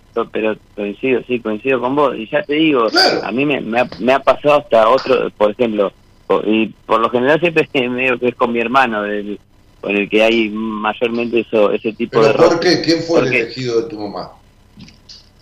¿Quién fue cómo? El preferido de tu mamá. Eh, no, no, no, te diría que el preferido de mi mamá sería mi hermana la más chica, no, no, no. Bueno, por eso, ¿quién fue? ¿Y quién fue el de tu papá, el preferido de tu papá? De mi papá, no, eh, también, ahí está, porque encima hay una repetición de historia, porque mi papá es mi papá de mío y de mi hermana más chica. Los dos más grandes, bueno, claro, no de mi hermano. Los dos más grandes no. Este, por eso por eso es que nada que te, comentaba esto. Eh, y bueno por ejemplo la otra otra de las cosas que me, había pasado es eh, es que por ejemplo ante una misma situación igual un uno de los nenes míos uno de los nenes míos agarraba y le lo estaba molestando a o sea le, tiró agua sin querer a mi hermano a mi hermano el más grande. En un carnaval por decirte algo y mi hermano de rey le pegó un cachetazo al nene. O sea, se armó también, viste, una, una discusión ahí todo en ese momento y, y bueno, después terminó, o sea, yo, yo todo esto no dije nada, o sea, hice silencio, o sea, se equivocó y no, no, no, no, no soy de hacer un problema, ¿viste? El tema es que ante una situación igual, este, a mí se me condena y yo no, yo no, como que yo entiendo que se puede, eh, la gente se equivoca. No, yo no entiendo que se puede equivocar. Si le pego un cachetazo a mi hijo porque el pibe le tiró un poco de agua, en vez de reprenderlo, decirme a mí, le voy de una trompada y le parto la cabeza. Claro, claro, claro. Yo, claro, claro, las pelotas. Yo hago eso, vos te callas la boca. Sí, sí, Entonces, ¿sabés con quién se le agarra la familia? Con el que se banca todo. Todas las familias se organizan en torno a una víctima y vos trabajaste de víctima con esa familia. ¿Entendés? Entonces sería, fuiste el basurero de la familia. ¿Entendés? Sí, te entiendo, te entiendo. Ah, bueno, vos sos el tacho abierto para que los demás tienen su basura. Entonces tu hermano le pega, todos te vienen a quejar, bueno, toda la vida te echaron la culpa de todo, todo y vos seguís cargando porque es un tipo, no, bueno, ja, se pueden equivocar. Bueno, ¿qué carajo se equivocaron? ¿Equivocarse de qué? No hay equivocación en darle un bife a un pibe, levantarle la mano, no hay equivocación en eso. Cuando no le corresponde, le corresponde decirle al padre o a la madre, y el padre y la madre ponerle penitencia o lo que mierda fuera. Pero no eso. Entonces vos decís, no, yo comprendo que se puede equivocar. No, vos seguís siendo el basurero de tu familia. Algún día vas a dejar de serlo. O no. o, no te, quejes más. Seguís eh, pero no te quejes. Sí, sí, te, entiendo, te entiendo y, y, me parece que estoy, estoy cerca de, o sea, con lo que me pasó este fin de semana, que, que no es la primera vez, esto viene de una acumulación de años. Mirá, Leo, si vos llegás a Parque, llegás al aeropuerto de Mar del Plata, no sé si conocés, cuando vas por la ruta 2, está el aeropuerto de Camet, el aeropuerto donde llegan los aviones. Está más o menos 4 o 5 kilómetros antes de la rotonda de entrada a la Avenida Constitución, me parece. Si vos llegás, vas por la ruta 2 y llegás al aeropuerto de Mar del Plata y te parás ahí, estás cerca de Mar del Plata, pero no estás en Mar del Plata. Claro. Ok. Tu frase estoy cerca de, ya sabes cuántas veces dijiste se terminó y no se terminó nunca. Sí, sí, sí. Te entiendo, Dani, te entiendo. Esta es, esta es solo una vez más. Ajá. Claro, verás qué día plantás las pelotas para decretar que sea la última. Claro. Entonces te vas a ver a tu viejo cuando querés saludarlo, pasás por la casa, tomás dos mates, te comes una media luna que llevas un paquete para que no te critiquen que no llevaste nada y te vas. Pero en las reuniones familiares, si siempre pasó lo mismo, deja de esperar que pase lo contrario. Claro. Porque los días, los días domingos van a ser domingos hasta que te mueras. Pero sentarse un sábado a esperar que el domingo sea lunes es imposible. Y entonces vos querés que las cosas dejen de ser como siempre fueron. No, el que tiene que dejar de ser como siempre fue fuiste vos. Sos vos, no los otros. Claro, claro, claro. ¿De acuerdo? Sí, sí, sí, se entiende, Dani, perfectamente. Entonces deja de ser el basurero de la familia. Siempre hay uno que es el basurero de la familia. Bueno, deja de serlo. O sea, no es que siempre hay cuando en las familias hay un basurero, siempre es el mismo. Cuando hay un basurero en la familia, un tacho simbólico, cuando lo hay, siempre es el mismo, siempre es uno, básicamente. Bueno, el, tema es dejar de serlo, es decisión de uno. ¿No viste que en la casa, cuando hay que tirar basura, la comida que sobra, siempre van al mismo lugar? Porque el tacho está siempre en el mismo lugar. Bueno, si vos has sido el tacho basurero emocional de tu familia, en donde descargar culpas o qué sé yo qué, cargar errores, van a ir al mismo lugar siempre. Aunque vos estés a 300 kilómetros, te van a llamar por teléfono y te dice, mamá se cortó el dedo picando cebolla, la culpa la tenés vos. ¿Entendés? Sí, sí, sí, sí, te entiendo, sí, sí. Bueno, entonces deja de hacerlo, flaco. En vez de estar cerca, plantate de una vez. ¿Entendés? Sí, sí, te, entiendo, Dani, te entiendo. Bueno, Leito, te mando un abrazo y te deseo la, que pases este, buenas fiestas, ¿no? Este, que quedarte con tu mujer y con tus hijos, qué sé yo, ¿viste? Sí, sí, sí, sí, a veces a uno le cuesta. poco, pero bueno. Sí, sí, a veces a uno le cuesta, ¿viste? Y trata de, de, de, dar el brazo a torcer muchas cosas porque por la familia, ¿viste? ¿Qué familia? Este, claro. Para mí no es una familia, un grupo de personas que tienen el mismo apellido que yo y que me rompen las pelotas cargándome de culpa todo el tiempo. Eso no es una familia. Para mí no es mi familia. Para vos si lo es, bueno, que tenga suerte, que lo siga siendo. No, fabuloso, Dani, fabuloso. muchas gracias en realidad, por tu palabra. Son familiares, pero eso no quiere decir que sea familia. Es una diferencia muy grande entre familiar y familia. Familiar es la gente que porta apellidos iguales o similares o en la conjunción de varias familias, el cruce de los apellidos. Eso es familiar. Familia es otra cosa. ¿Entendés? Casa es una construcción erigida sobre un lot, otra cosa es un hogar. Claro, Una cosa es una casa, otra cosa es un hogar, una cosa es un familiar, otra cosa es una familia. Como suelo decir siempre, más vale. sí, sí, sí, sí, sí. No, más vale que. más vale un amigo lejos que un pariente cerca. Ah, más vale un amigo lejos que un pariente cerca. En la mayoría de los casos pasa así. Porque el amigo es el familiar que uno elige como familia. Y el familiar es alguien que uno no eligió. Ni elegiste a tu padre, ni a tu madre, ni a tu hermano, ni a tu cuñada, ni a tu hermana, ni a nadie. No elegiste a nadie de todos ellos. ¿Podés elegirlos? Sí, si querés. Pero no es obligación. Claro, claro, claro. Si no son familia, no es obligación. Ajá. Te mando un abrazo, Pío. muchas gracias, Dani. Nos vemos. Felicidades, ¿eh? Chao, querido, igualmente. Chao, chao, chao.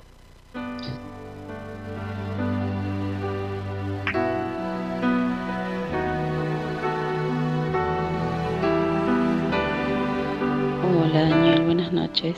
Hola a toda extensa audiencia que está escuchándote esta noche. Nada, como siempre para mí es un placer escucharte y escuchar las historias de cada persona que comparte un llamado con vos. Y, son historias que, que la duele, duele como, como son algunos como padres, algunos como madres las cosas que uno deja marcado, ¿no? Tal vez no, no se dan cuenta porque fueron criados así, tal vez igual, ¿no? Eh, yo creo que, bueno, desde mi lugar yo perdoné a mi mamá. Es mi mamá, la amo. Más allá de, de lo pasado, porque lo pasado ya está, no se puede hacer nada para remediarlo, ¿no es cierto? Entonces, mejor soltar todo eso no, no hace bien. Nada, te mando un beso y un abrazo muy grande. Mi nombre es Ayelen, desde acá de Treleu. Y, nada, te, te, te tengo un gran aprecio, me encanta escucharte. de gente que nace, que vive, que viene y va. Qué bonita la vida. Bueno, Ayelen, te mando un cariño grandote, gracias por tu mensaje y, me alegra que me alegra por vos, por supuesto que, hayas podido resolver esto de esta manera, ¿no? salirte del pasado resentido para construir una relación diferente. Este, ¿Sabes cómo te vas a dar cuenta si saliste del todo? Por tu espalda alta. Si te sigue doliendo, todavía no saliste del todo de ese pasado. Si ya no te duele, entonces saliste del todo. Cariño grande.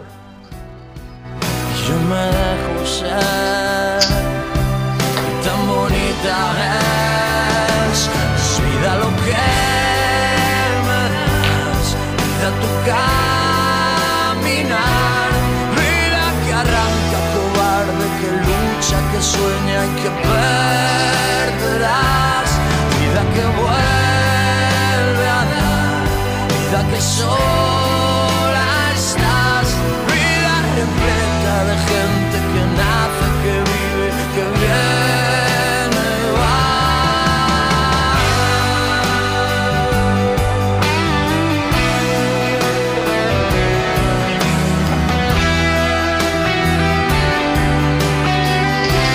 Dani, soy Mónica, si escuchaste mi audio, aunque te molestaste, yo no me molesté nada, yo te dije Mónica que vos vivís como la mujer que hablé antes, te dije, que yo sea apasionado, no quiere decir que me enoje, ¿qué tiene que ver la pasión con el enojo?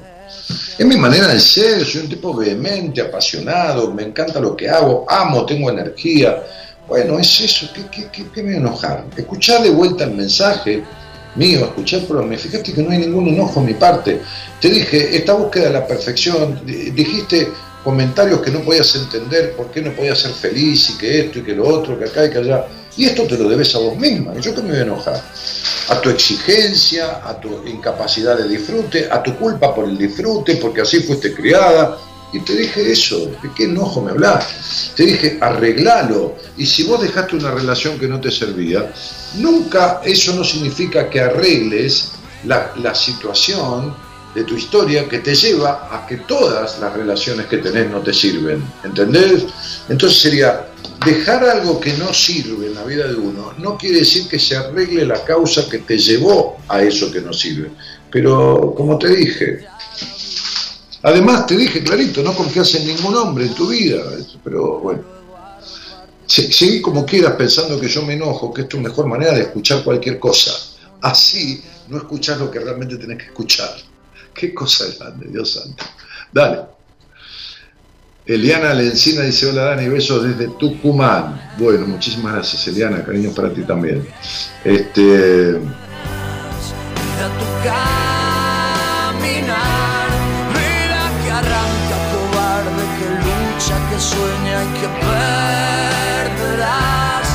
Ah, no, Cristina, no te voy a decir por qué cada algunas familias, no todas toman a alguien como tacho de basura. ¿Por qué? Por diferentes situaciones, pero casi siempre uno la basura la tira en otro lado, no, no, no, no, se la tira encima. Entonces, cuando hay un, hogar este, dramático, insatisfecho, de, de, de, quilombo, de mal llevarse y todo lo demás, hay alguien que es el depósito de la mayoría de esas cosas. Ahora, hay que ver cada caso en especial, por supuesto, y en particular.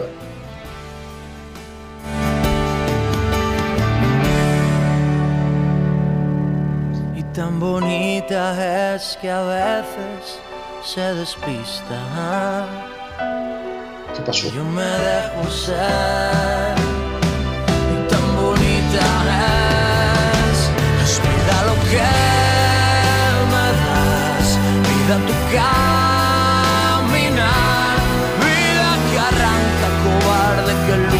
que sueña y que perderás, vida que vuelve a dar, vida que sola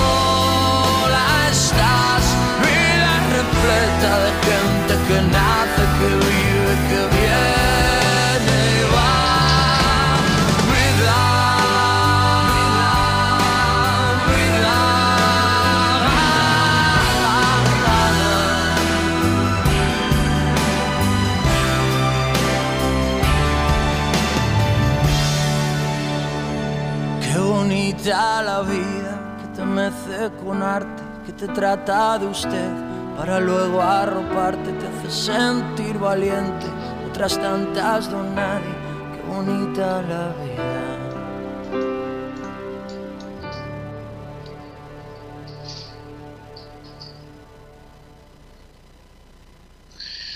Bueno, fíjense, yo decía, grababa un audio diciendo qué es lo que estás queriendo saber o entender o, esto o lo otro, ¿no? Fíjense que hay, hay colgados de la transmisión en este momento eh, cerca de 200 personas y todos tienen todo resuelto. ¿no? digo, los que están enganchados en el, chat de, de la transmisión, ¿no? que se escuchando a través de los diferentes sistemas y dispositivos que se, cuántas personas hay, no importa. Yo digo, las que tienen acceso al número de teléfono o, a, postear ahí, que están conectados de esa manera. Este, ¿cómo, cómo, cómo uno se queda en esta cosa de, del, sufrimiento, ¿no? Es decir, el otro día, creo que contaba acá o no sé dónde, en la radio, este, yo le preguntaba a un conocido eh, sobre un incidente que había tenido con, el cuerpo, con su tobillo, que lo tuvo como seis meses inactivo, eh, eh, no podía asistir al trabajo, estuvo con licencia médica. Entonces le preguntaba cómo le había quedado el pie, y me dijo que le había quedado con un 18%, de los, médicos, ¿no? que saben, 18% de inmovilidad o de, discapacidad en ese pie, que por supuesto camina, pero siente cierta falta de flexibilidad. Entonces yo le decía, ¿te duele? Sí, bueno, pero quizás se puede arreglar eso. Y ya estoy cansado, tuve como seis meses entre médicos. Y me miró y me dijo, mira, Dani, uno se acostumbra al dolor.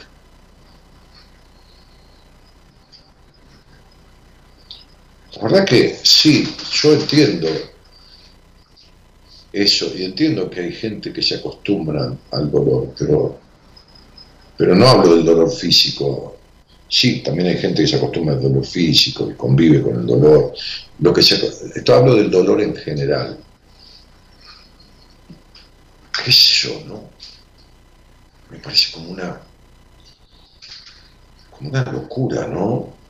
Acostumbrarse al dolor acostumbrarse a, la, a, nunca ser feliz o, poder disfrutar, como decía esa señora Mónica, que después dice que se me enojé yo, bueno, que, no puede disfrutarme y tener plenitud, no, no sé, en definitiva, ¿no? Sentirse un infeliz, un infeliz de por no feliz, ¿no? Es decir, ni siquiera en los momentos aislados, ¿no? Bueno, etcétera, etcétera, me acuerdo del mensaje, ¿no? Este, el tema no es este, este, tener esa sensación, el tema es quedársela todo el tiempo, quedarse con eso. El problema no es tener un dolor en la espalda, el problema es llevar el dolor en la espalda 20, 30 años seguidos. Ese es el problema. Es decir, no acostumbrarse al dolor, necesitar el dolor como forma de vida. Ese es el punto. Es, el, ser humano, como decía un profesor mío de biología, el hombre es un lobo para el hombre, ¿no? Este, y, es cierto. Eh, hoy nombraba Freud en, este término, ¿no? Este,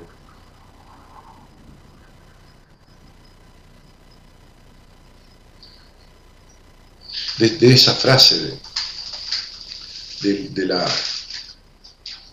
de la diferencia entre los animales y los seres humanos, ¿no? lo impiadosos que son los hombres, los hombres, el, no los varones, los, el hombre homogéneo, no varón, mujer. Hola, buenas noches. Hola, buenas noches. ¿Qué tal, querido? ¿Cómo te va? ¿Cómo anda, Dani? ¿Todo bien? Bien, viejo, bien. Un poco palmado, pero bien. Este, y, ¿Y vos dónde andás? ¿En qué lugar del mundo? En La Pampa. ¿Y de qué parte de La Pampa? ¿Santa Rosa misma o otro lado? Eh, no, Jacinto Arauz, un pueblito. Un pueblito. ¿Que dónde está con respecto a Santa Rosa? Y vendría a ser para el lado del sur. Ah, para el lado del sur. Este, ¿y, con quién vivís ahí? Eh, solo con la nena mía. Ah, solo entonces no solo, con la nena. Con la nena, exacto, con la nena, sí. Ahí está. Ahí está mejor. Gastón, ¿y a qué te dedicas? Y yo, jornalero, ya tengo un desarmadero de autos y bueno, y después trabajo que sale, lo vamos haciendo. El trabajo por mi cuenta. Eh, ¿Atendés un desarmadero o no entendí? Eh, eh, mío, mío propio, propio. Ah, pero, si, pero si es tuyo propio, entonces no sos jornalero. y le llamo jornalero porque hago de todo un poco. Estoy un jornalero es el que trabaja por, por, por, cuenta de otro y que recibe un jornal, una, un, un ah, dinero X, vos trabajas por tu cuenta. Por mi cuenta, exactamente, sí. Entonces, de jornalero no tenés nada. No, entonces debe ser... Eh, no, no, está bien, sí. ¿Sos, dueño de un desarmadero? ¿De qué jornalero me hablas? Claro, eh, sí, porque me dirigí por jornalero porque una buena en el juzgado de paz acá me preguntaron qué hacía y ellos me pusieron jornalero y yo nunca supe qué es esa palabra y bueno. Ah, jornalero. Claro, jornalero, que trabaja por jornadas, ¿no? La jornada es un día, viste que lo decís. Eh, claro. A ver, vamos, vamos a ver si, si la Real Academia Española, sí que está, por supuesto. Este, ¿Ves? Jornalero, jornalera, por supuesto, este, persona que trabaja a jornal, muchas veces, y es especialmente en el ámbito del campo. El jornalero es el campesino sin tierras que para vivir se ve obligado este, a alquilar su trabajo, es decir, a trabajar para otro, para los terratenientes, a cambio de dinero, a cambio de un jornal. Claro, eso es el que cobra el jornal y el jornal es el dinero que cobra por su tarea, el sueldo, digamos. Claro, está bien. Eh, es lo que hago yo también aparte. Tengo máquina para, para contrato, para contratar para la cosecha. No. Y salgo por mi cuenta. Eso no es el jornalero, vos sos dueño de las máquinas. Vos alquilás las máquinas para que el otro coseche. Este, eh, es lo mismo que seas dueño de un auto y se lo das a alguien para que lo maneje y, trabaje el taximetrero. Ah, bien. Vos sos el dueño del auto, el otro es el, chofer, el peón, como quiero llamarle. Pero vos sos el dueño de las máquinas. ¿De qué, de qué jornalero me hablas? Jornalero es el que trabaja en relación de dependencia, ¿te queda claro? Sí. sí, ¿Sabés, ¿Vos tenés empleados en el desarmadero? Eh, ahora en este momento no, pero sé poner, sí. Bueno, fenómeno, ese es un jornalero. Pero más se refiere al trabajo del campo, ¿no? Entonces, en un, en, un, en, un, en un desarmadero sería un empleado yendo al campo a trabajar en la cosecha, qué sé yo, ponerle la cosecha de algodón. El tipo anda con el bolso ahí, con la cosecha de las nueces, no importa, y anda con el bolso y agarra la cosa y la va sacando y las tira dentro de la bolsa. Ese, a fin de mes o en la quincena le pagan, y ese es un jornalero. Ah, bien. Bien. Muy bien. Bueno, che, ¿cuánto hace que escuchas este programa? Y más o menos de hace tres meses, tres meses y medio. Ah, mira, ¿y quién te, y quién te metió en este baile? Mi novia, Lucrecia, que salió adelante con ustedes ahí. Ah, mira. Bueno, ¿qué fue paciente mía?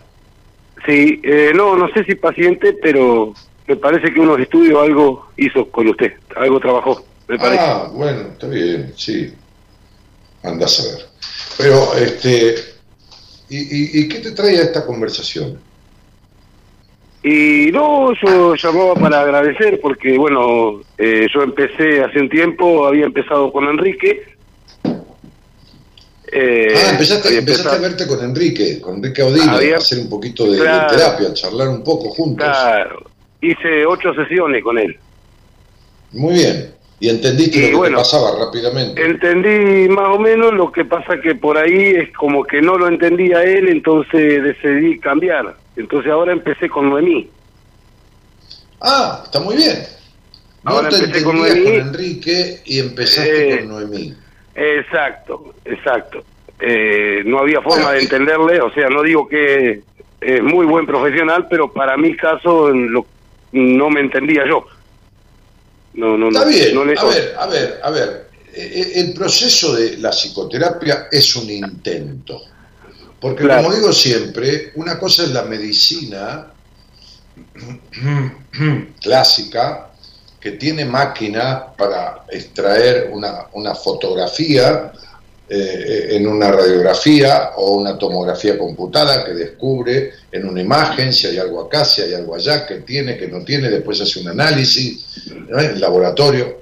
Acá no hay nada, acá hay solo la persona con la otra persona, acá no hay una manera de, ¿entendés? De un detector de conflictos y de dónde viene. No, no, no, no. Es, es algo que se va armando de a dos. Entonces, si no hay no empatía, pero si no hay un entenderse dial, bueno, mejor dejar y cambiar por otra persona. Claro. Y bueno, y es lo que hice. sí. Es lo que hice y empecé con Noemí, ya llevo la segunda sesión ya para la tercera. Mm. Y no, es bárbaro, la verdad que me sacó adelante.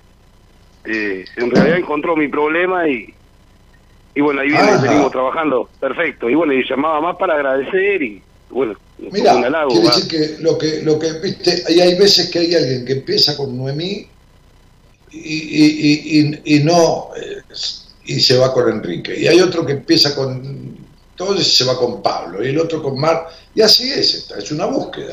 Eh, eh, ¿Viste cuando vas a comprar una pincha? ¿No? ¿Qué sé, un pantalón, una camisa? Claro. Entras en un negocio y el vendedor te dice, sí, acá y no te trae lo que vos buscabas. Te dice, no, pero yo te pedí una camisa a cuadro. Sí, pero me parece que los cuadros lo van a hacer más gordos, pero eh, ¿qué te importa? Te van a decirle. Sí, bueno, mira, deja, deja, te este, vuelvo otro día. Y te vas a otro, otro negocio de camisa, otro que te entienda. a lo mejor eh, eh, Enrique yo le he mandado muchos pacientes hace años que estaba en el equipo y me han agradecido maravillosamente la relación que establecieron con Enrique, pero eso no quiere decir que Enrique, ni yo, ni nadie le vaya bien con todo el mundo, ¿entendés? Claro, no, no, conmigo fue muy buena persona, algunas cosas me encontró, no voy a decir que no, ¿eh? Muy bien, muy bien. Porque ¿Y, vos qué fuiste a buscar? Cuando vos te sentás en terapia, ¿no? Por ejemplo, con Noemí, le decís, ¿qué tal, Noemí? ¿Cómo le va? ¿O cómo te va? ¿Qué sé yo? Este, sí, vengo porque, ¿por qué decís? No, y llegué contando mi problema, va de lo que más o menos me había pasado del pasado. Y te empieza a ah, preguntar, y bueno, Pero lo que había pasado del pasado que no lo tenés resuelto. Claro, había una parte que no, no, no sabía cómo se hacía y nunca jamás había hecho terapia yo, con nadie. Bueno, no importa, que siempre, siempre hay una primera vez para todo en la vida. Y sí, sí. Mm. La verdad que bueno, y ahí justo estaban hablando y bueno, eso de las navidades también estaba escuchando. En, acá en el caso mío pasó lo mismo, toda la vida, todo el año peleado y cuando llegan al momento de la fiesta, todos juntos. Termina la fiesta y todos peleados de vuelta. Normal. Qué locura, ¿no? Sí. Este, qué locura. es, como, es como una locura, como esperar que en un día se arregle todo lo que no se arregló en el año. Y sí, exactamente. Y yo decidía por mi parte, como vi que ya eso era siempre igual, me iba de vacaciones, agarraba y me iba por ahí, entonces no pasaba la fiesta con ninguno. Claro, qué buena idea, ¿viste? Es la mejor manera, está buenísimo, ¿viste? Sería, no, me voy, me voy, me voy, me, voy de vacaciones. Sí, claro, entonces no quedabas mal con nadie, no, me voy de vacaciones y listo, no, no quedas mal con ninguno, ¿por qué fuiste, por qué no fuiste? Claro, a veces es bueno también, viste, inventar un poco la historia para que no tenga nada que decirte, total, cuando las mentiras ayudan se convierten en verdad. Vos sabés que un amigo, tengo un amigo que tiene un departamento en Mar del Plata y no lo pudo alquilar justo para la segunda quincena, me dijo, mirá, si querés usarlo para enero y febrero ya lo alquilé, pero si querés te lo doy. Y me lo dio gratis, así que me voy para allá. Y listo, ¿viste? ¿Entendés? Así. Este, no, cuando uno inventa una historia para no joder a nadie, bueno, bueno, la historia se hace verdad. Este, y listo. sí. porque si no encima le das el, motivo para decir qué tipo de zamorado se va justo para la fiesta, ¿viste? Bueno, no importa. Si no te importa lo que carajo digan, está bien. Yo no le doy bolilla, como quien dice. Eh, no, no le daba bolilla. Hacía la mía y tema sentirme bien yo. Me parece bárbaro. Ah, este, Con las fiestas. sí. Con las demás cosas no. No, qué sé yo, bueno, eh, hubo cosas del pasado siempre con el padre, pero bueno, entonces es lo que estamos solucionando ahora. Claro, con tu padre. ¿Esa intolerancia con la que fuiste criado que había en tu hogar, era de tu padre o de tu madre? Eh, no, y mi viejo me tenía cortito con todo, mucho trabajo. Por eso, por eso estoy diciendo, porque fuiste criado en la intolerancia. Claro, eh, muchos gritos, o sea, maldad. Sí, este, carencia de ternura paterna. Claro, exacto. Y, bueno, eso me costaba. como para redondear la charla, para redondear, ¿vos aprendiste a ser tierno con, con vos mismo? Y ahora sí. Sí, ahora sí. Porque viviste toda la vida en el sacrificio. Sí, exacto. Sí. Mm. Ahora, ahora vengo comprendiendo, vengo, vengo entendiéndome. Aparte ya se me nota al tratar a otra persona, como ser más con la nena mía, que ya me encuentra distinto. Me pregunta varias veces, ¿qué te pasa, papi? Que estás distinto. Se ve que se nota también el trato. Claro, a la otra, a la otra persona. Que vayas aflojando, que mostrar la sensibilidad no es ser débil. Claro. No. Débil es el que no la muestra. Claro. Débil es el que se esconde a través de la máscara del duro, el que no muestra sensibilidad. Pero el que muestra las emociones verdaderas, ese no es un débil. Esto es como cuando la gente dice, no tuve pelotas o no tuve huevos para matarme. No, hay que tener huevos para no matarse, porque matarse es la salida fácil. Y claro. El que no se mata tiene huevo. El que se mata es un cobarde que huye del problema quitándose la vida. Entonces hay conceptos que están equivocados, ¿viste? Sí, sí, sí. Bueno, eso no, no, no, no, lo he pensado. No, no, he no, no ya sé que no lo pensaste. Te estoy hablando de la dureza, de que hay como un concepto de que el tipo que muestra, y sobre todo los hombres, cierta emoción o cierta... Eso es ser débil. No, eso es mostrar la verdad humana, la sensibilidad. No tiene nada de malo. Claro. Bueno, como es, en lo que te estás convirtiendo. En una persona que deja la dureza y deja el sacrificio. Lo que importa en la vida es la dedicación. Y no, uno no, no es un maricón, no hablo de lo sexual, no es un maricón porque si te quiero mucho o porque se le llenen los ojos de lágrimas o porque prese lo que siente. Eso no es claro. Y bueno, eso de llorar a mí no me pasaba nunca y ahora me pasa seguido. Y por de reír tampoco, tanta cantidad, nunca tampoco. Y ahora eh, seguido. Por eso, por eso te lo estoy diciendo. ¿Y cuánto hace que salís con Lucrecia? Y bueno, cinco meses. y Lucrecia ha sido fundamental en este... Sí, en este, y, justo. Y fue la que me apoyó en todo, la que ella me hizo ir porque yo no tenía idea de nada de todo esto. No, no importa la terapia, pero también en cuanto a la, a la vida que vos llevabas. Digamos que ella fue un factor. ¿Viste cuando uno dice, hay una canción de Fito Páez que dice, dale alegría, alegría a mi corazón? Bueno, claro. Lucrecia puso un poco de eso en vos. Y todo, en realidad todo. Bueno, porque... Claro, digamos que eso, tu, Lucrecia es una mujer totalmente diferente a lo melancólica y lo sufrida que fue tu mamá. Claro. Lucrecia es un modelo contrario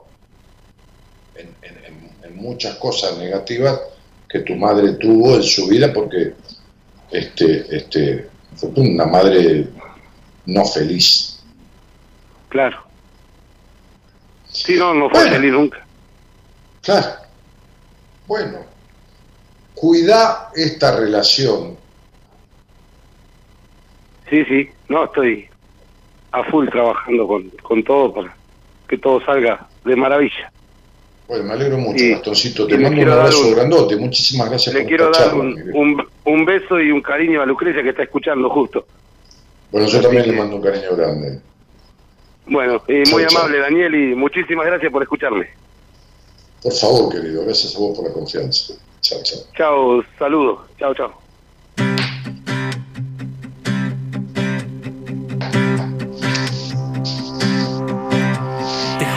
Que me importa poco. No hay nada más inmune que el que todo lo perdió. No tengo sueños, vivo al día. La soledad me hace mandados no he de negar que lo que hiciste me dolió. Lavo la herida y continúo. Será otra raya para este Mal por ti, que no sabes perder en nada. Que piensas que mereces todo. Que quieres capturar los sueños mal por ti.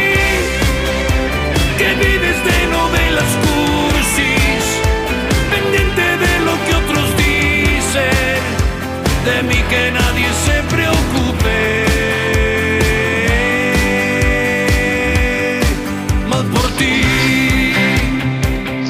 Bueno, nos estamos yendo más por ti, dice este muchacho.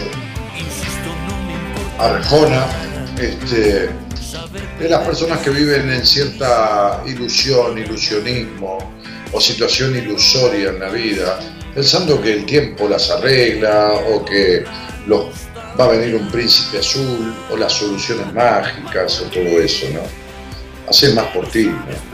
El señor Gerardo Subirana opera técnicamente el programa y además lo musicaliza. Así que un saludo y un agradecimiento. por ti, que vives de novelas cursis, pendiente de lo que otros dicen, de mí que nadie se preocupe.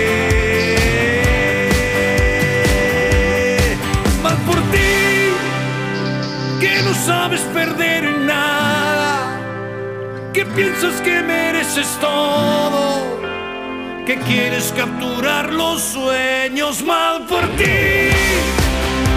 Que vives de Y en otro lado de Buenos Aires, la productora, doña Norita Ponte, que un de esto le voy a contar una anécdota muy importante que tiene de su vida, que está por suceder, este, no ella, su hermana, ¿no? la hermana que tiene la, la hermana gemela Eloísa, este, le voy a contar un chisme de una cosa muy importante que yo no logré nunca en mi vida y ella lo, ha logrado. Increíble, ¿no? Este, Eloísa. Bueno, ya les voy a chusmetear un poco. Eh, nos vemos el, miércoles. ¿eh? Mañana hay un programa mío también, así que, bueno, nos estamos, estamos con dosis seguidas, diarias. Un cariño grandote a todos. Mi nombre es Daniel Jorge Martínez, el programa Buenas Compañías. Muchas gracias por estar, que tengan buenas noches y hasta pronto.